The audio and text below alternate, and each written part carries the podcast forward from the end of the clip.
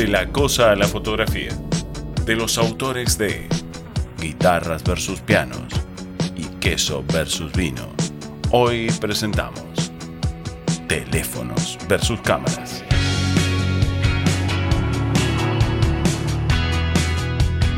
El último grito de las estafas contra la ilusión, como si acaso alguna estafa no lo fuera, ¿verdad? Eh, digo, ya que tenemos que saber que todos los, todos los estafados o estafadas son potenciales estafadores o estafadoras encubiertos. ¿En dónde está este punto? En que aquella persona que es estafada es porque sospecha que en algún momento puede obtener un beneficio enorme a partir de una inversión mínima. Digo, quien es estafado en algún punto percibe que puede encontrar un beneficio gigante con... Y bueno, ahí es donde cae. Por eso digo que todo estafado o estafado, o en toda estafa, hay eh, alguien que es birlado en su ilusión.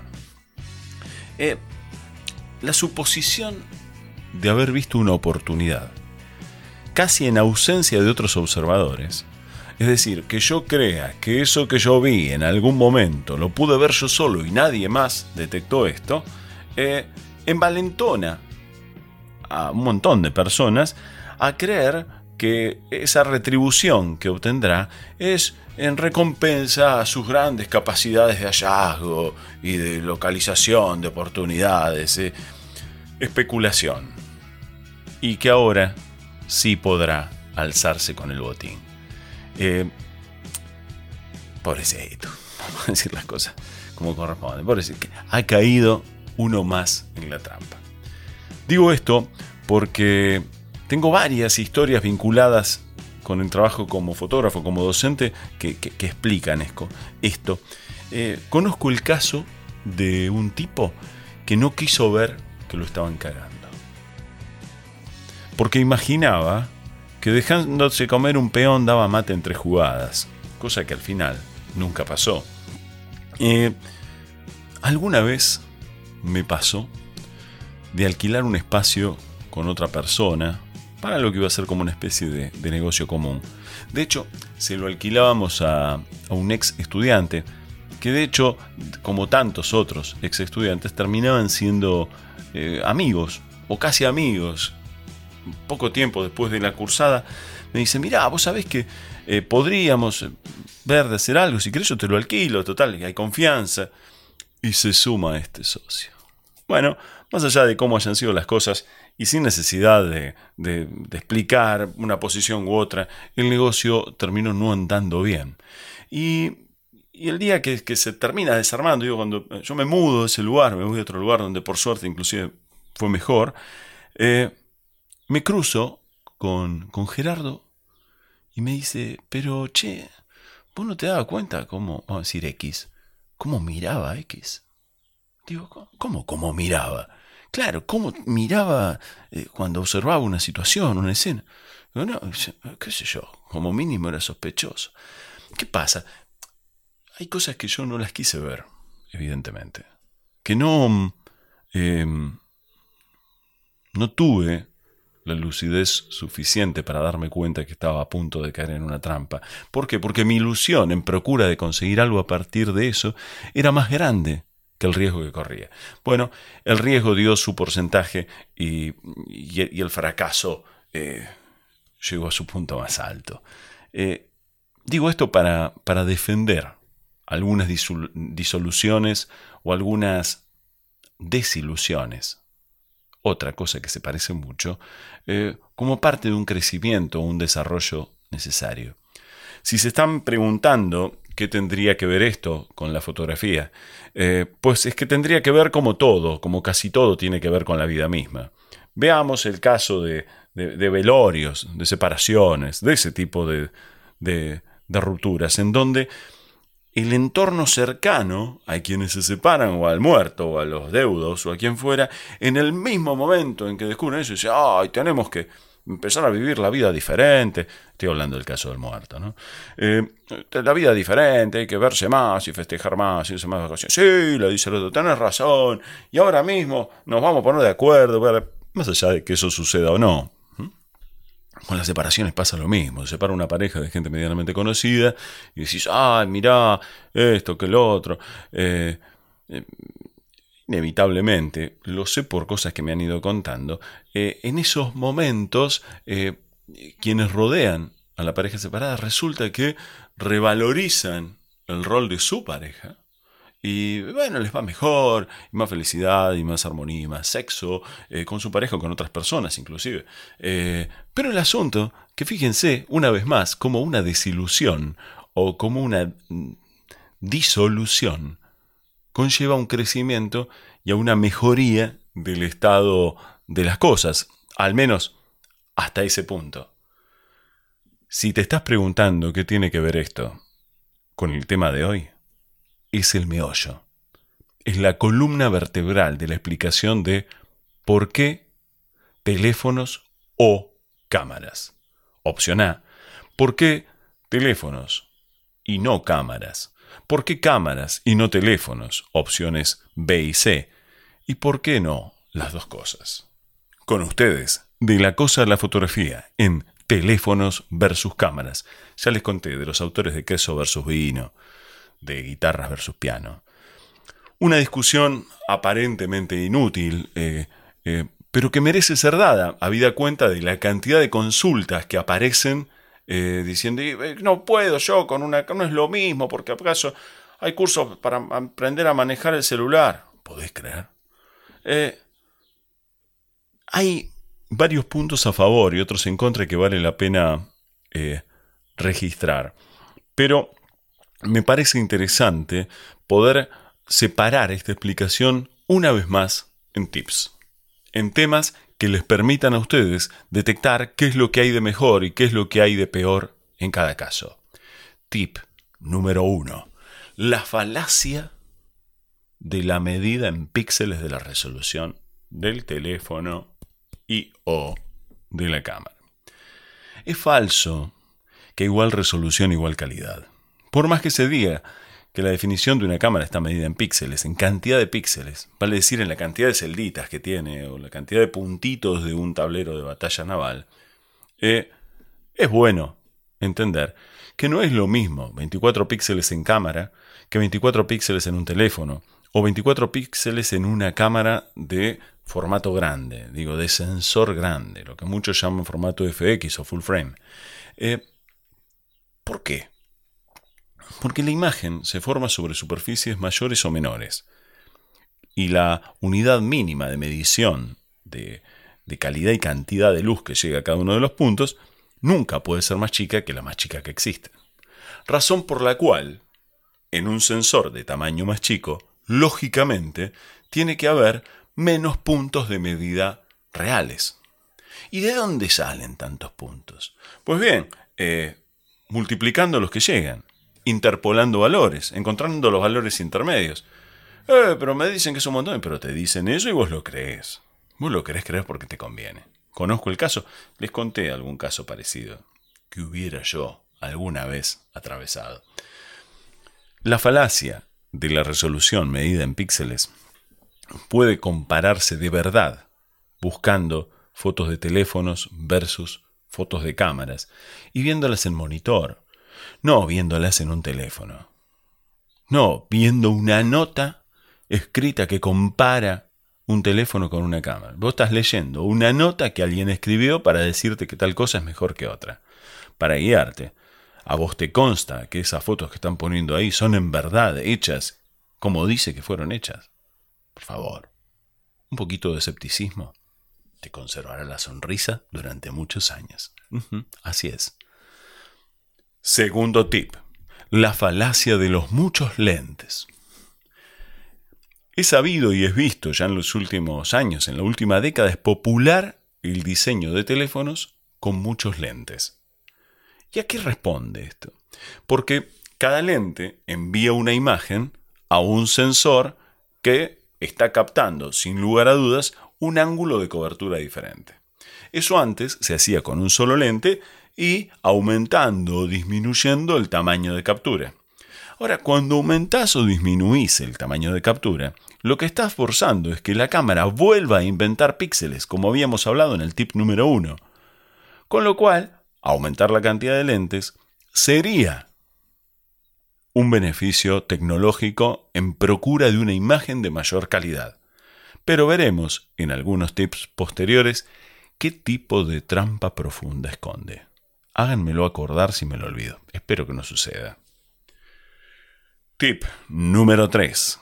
El engaño del llevas todo ahí, como si fuera una sola palabra en alemán, llevas todo ahí.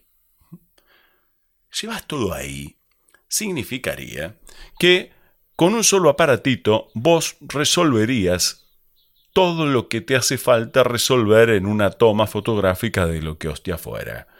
Pues falso, corazón. ¿Cómo podéis imaginar que, lo mismo? Sin duda, no es eso.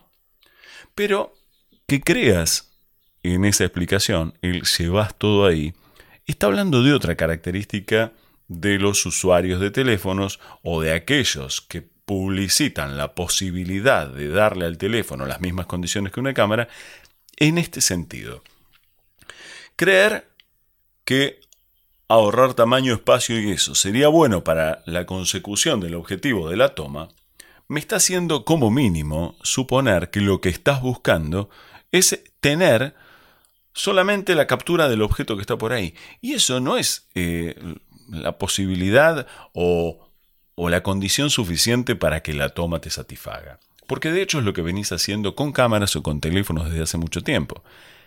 Y si acaso estás interesado en la fotografía, ya habrás notado que muchas de las tomas donde verdaderamente están los objetos y vos estabas del otro lado y la cámara funcionó, no son necesariamente buenas fotos.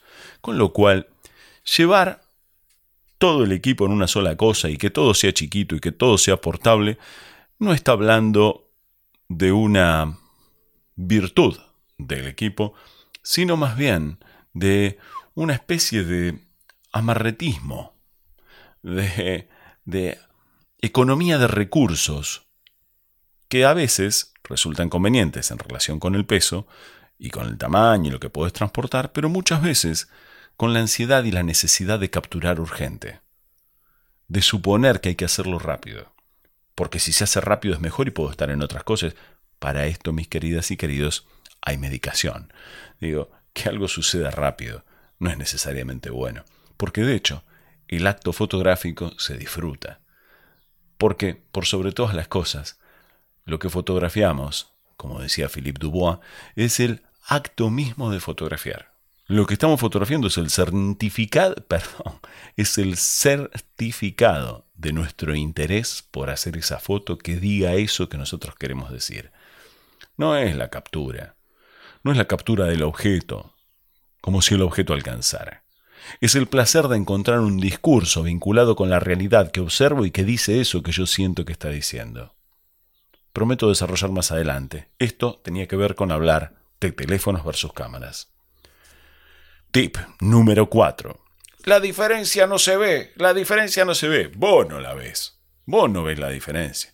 Vos que no diferencias una cosa de otra si no estás lo suficientemente vinculado o vinculado con tus sentidos y los resultados que los diferentes estímulos generan en vos para que lo percibas.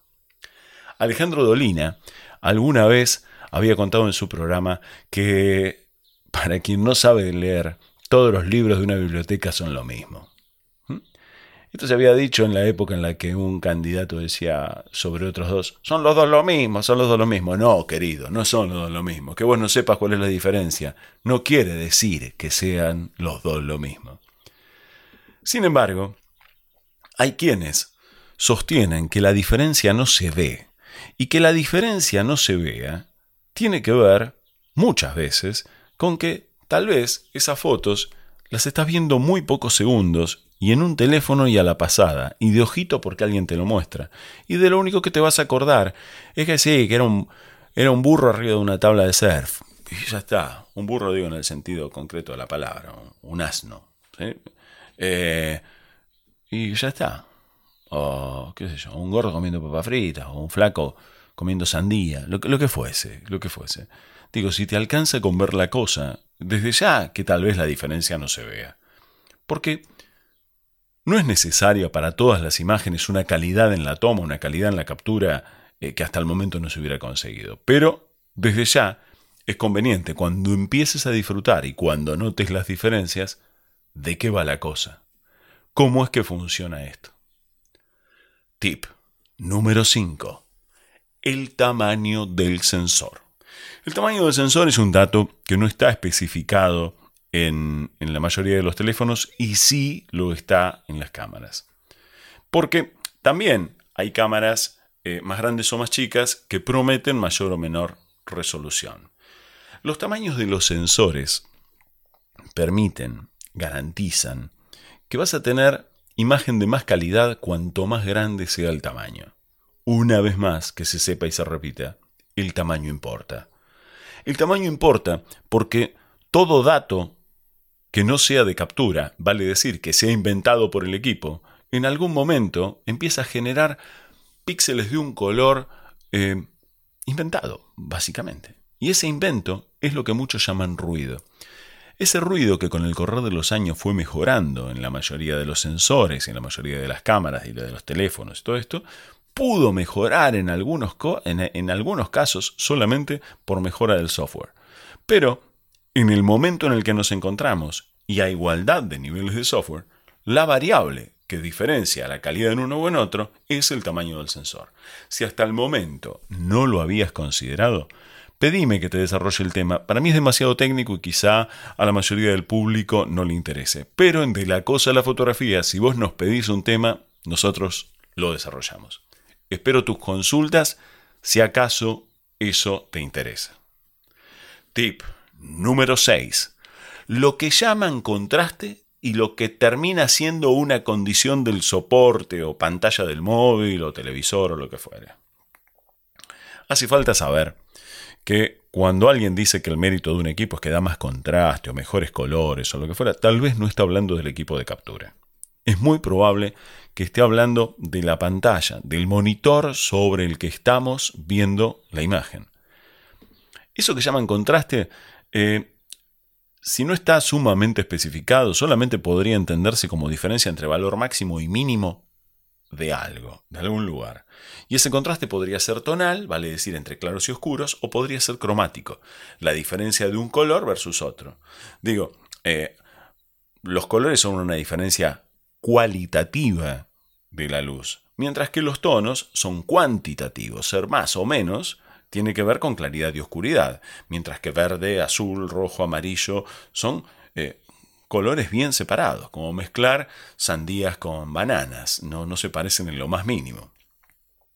Aclaro esto porque el contraste termina siendo, en la expresión de muchas críticas que he encontrado mientras preparaba este contenido, como una especie de, llamado a... Em, ¿Cómo decírtelo? No, se ve mejor. El contraste termina siendo muchas veces una supresión de tonos, vale decir, una eliminación de valores intermedios, con lo cual el contraste en sí mismo no es ni bueno ni malo. Ahora, si esa decisión de eliminar o de poner contraste fue algo que vos no deseabas, claramente es que no era conveniente para poder diferenciar contraste y saber de qué estamos hablando con gamas tonales y eso, yo te sugiero que te pongas a ver más de una vez la misma imagen en diferentes soportes y en simultáneo.